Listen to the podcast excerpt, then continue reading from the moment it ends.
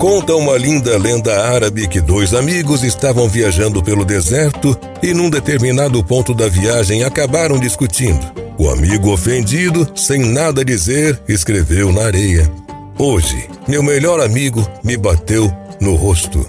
Seguiram então a sua viagem e acabaram encontrando um oásis no dia seguinte e resolveram banhar-se para aplacar o calor. O que havia sido esbofeteado começou a nadar e acabou por quase afogar-se, sendo salvo pelo amigo que o havia esbofeteado.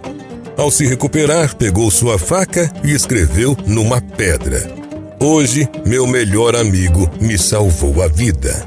Intrigado, o amigo perguntou: Por que depois que eu lhe bati no rosto você escreveu na areia e agora que eu te salvei, você escreveu na pedra? Sorrindo, o amigo respondeu: quando um grande amigo nos ofende, devemos escrever na areia, onde o vento do esquecimento e do perdão se encarregam de apagar. Porém, quando nos faz algo grandioso, devemos gravar na pedra da memória e do coração, onde vento nenhum do mundo poderá apagar. Reflita sobre isso.